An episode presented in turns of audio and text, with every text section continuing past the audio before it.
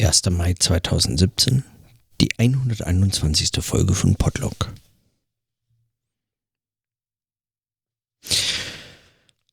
Heute am 1. Mai und damit an einem Feiertag habe ich nicht gearbeitet, sondern war viel unterwegs und habe alles mögliche andere gemacht. Und als ich mich gefragt habe, was ich, worüber ich heute Abend dann spreche, also gerade eben mich das gefragt habe, weil ich es jetzt machen wollte, bevor ich dann heute Abend einfach mal noch so ein bisschen was anderes mache. Und so vielleicht möglicherweise einfach mal nur für mich hinschaue. Kam mir der Gedanke, dass ich heute möglicherweise einfach zu gar keinem eigenen Gedanken Kraft hätte. Zu gar keinem Selbstgespräch Kraft hätte möglicherweise heute gar nicht einfach mit mir ins Gespräch kommen kann. Manchmal hat man auch sich selbst nichts zu sagen. Oder man will nicht, oder es gibt auch solche Tage. Aber was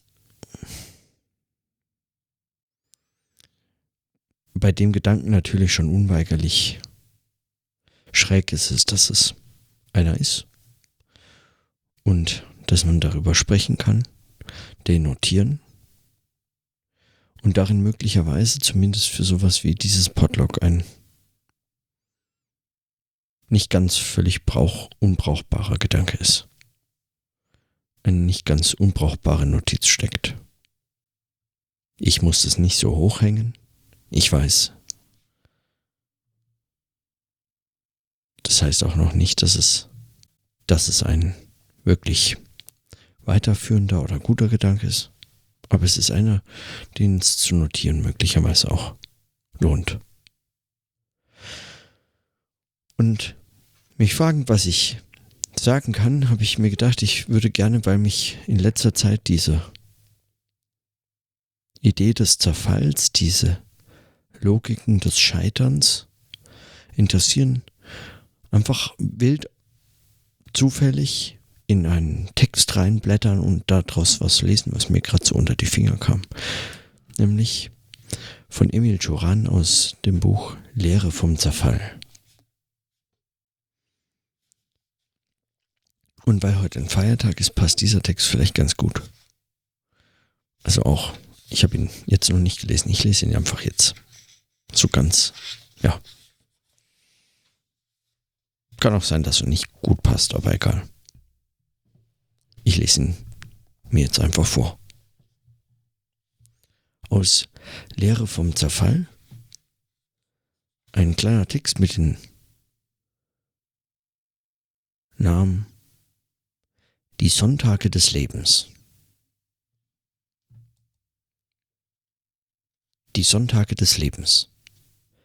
Wenn die Sonntagnachmittage sich über Monate hindehnten Wohin gelangte dann eine Menschheit, die von der Last ihres ältesten Fluches, von der Arbeit im Schweiße ihres Angesichts befreit wäre? Ein solches Experiment wäre der Mühe wert. Es ist mehr als wahrscheinlich, dass das Verbrechen zur einzigen Zerstreuung würde, dass man Ausschweifungen als Sittenreinheit, Gebrüll als Melodie und Hohngelächter als Zärtlichkeit empfände. Die in ihrer ganzen Unermesslichkeit erlebte Zeit ließe jede einzelne Sekunde zur Folter werden, zum Rahmen einer Hinrichtungsszene. In Poesie durchdrungenen Herzen hielten ein übersättigter Kannibalismus und eine Traurigkeit von Hyänen ihren Einzug. Henker und Schlechter vergingen vor lauter Nichtstun, Kirchen und Bordelle würden von Seufzern widerhallen das Weltall verwandelt in einen Sonntagnachmittag. Das ist die Definition der Langeweile und der Untergang des Weltalls. Man befreie die Geschichte von dem Fluch, der über ihr schwebt. Sie erlischt im gleichen Augenblick, wie auch das Dasein sich in der absoluten Vakanz als Fiktion erweist. Die Mühsal der Arbeit baut im Nichts Sie ersinnt und gestaltet Mythen. Ein elementares Trunkensein weckt und unterhält sie den Glauben an die Realität.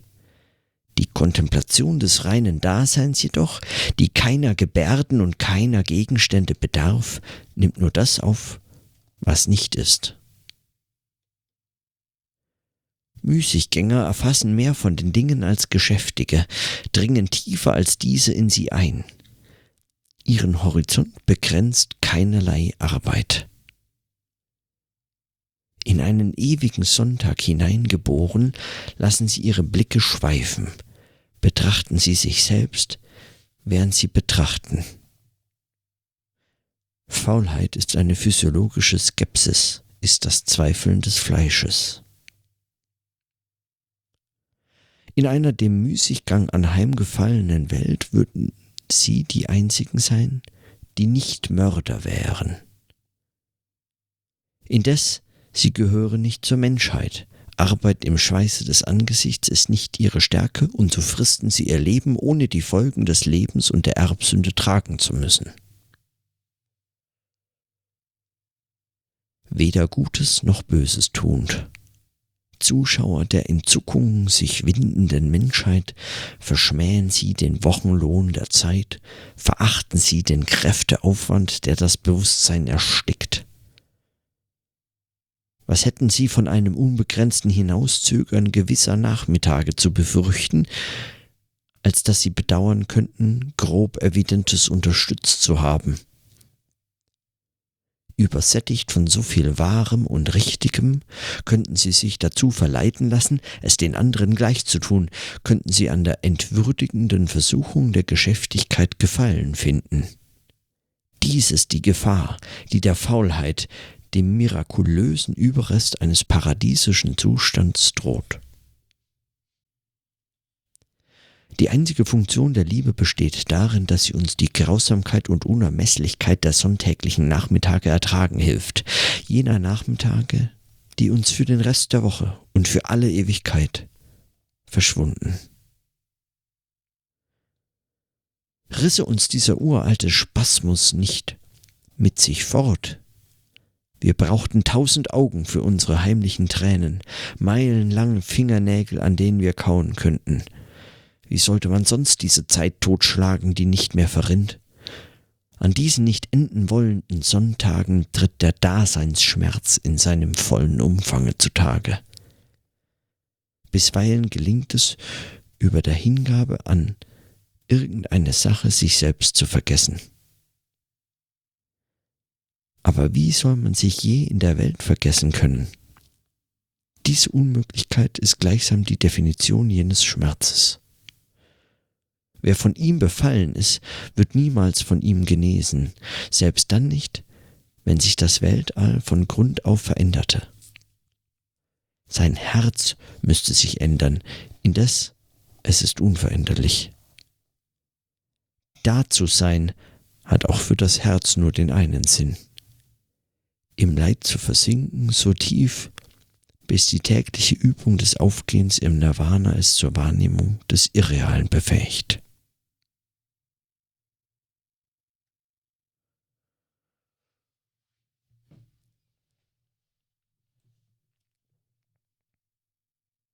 Soweit der Text von Joran. Ich will es, glaube ich, gar nicht kommentieren. Ich glaube, ich. Hm. Aber zumindest den, den Satz fand ich schön. Faulheit ist eine physiologische Skepsis, ist das Zweifeln des Fleisches.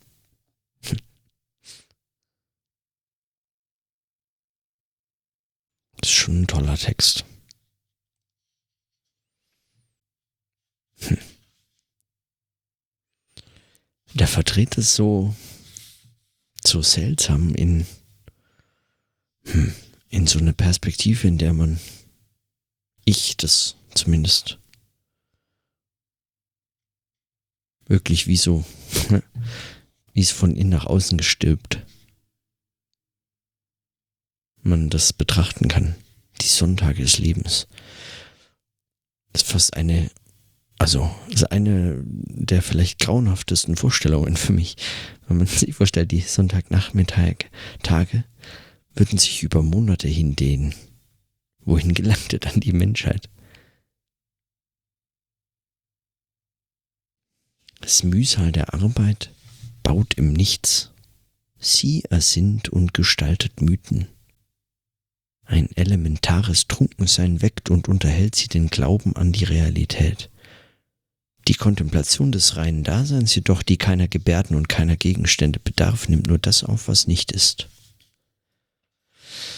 Auf diese, also diese buddhistisch-religiöse Wendung im Sonntagnachmittag eigentlich genau das zu sehen, so eine unendliche Konfrontation mit dem Nichts, in das Arbeit eben dann nichts baut, die Abwesenheit von Arbeit als die Abwesenheit von der entwürdigenden Versuchung, der Gesch an der Geschäftigkeit Gefallen zu finden. Die Gefahr, die der Faulheit droht. Faulheit als der mirakulöse Überrest eines paradiesischen Zustands. Hm. Vielleicht doch ein ganz guter Text zum Tag der Arbeit. Manchmal, wenn es so grau ist wie heute, innen wie außen, dann ist gerade vielleicht die weltvernichtende Perspektive von Emil Turan, was diese Welt irgendwie wieder wie aufleuchten lässt.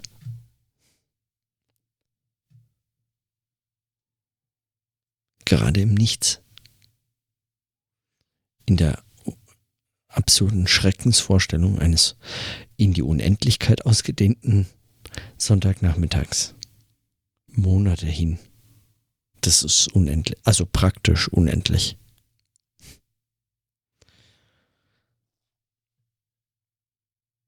Aber weil mein Sonntagabend nicht unendlich ausgedehnt ist, belasse ich es einfach bei den kurzen Notizen. Hm. Aber stark. Ich habe den Text, ich kannte den Text nicht. Und ich habe den, also ich kannte das Buch, ich habe schon einiges daraus und darin herumgelesen, aber nicht systematisch. Und diesen Text einfach durch Zufall aufgeschlagen. Die Sonntage des Lebens. In diesem Sinne, dann bis morgen.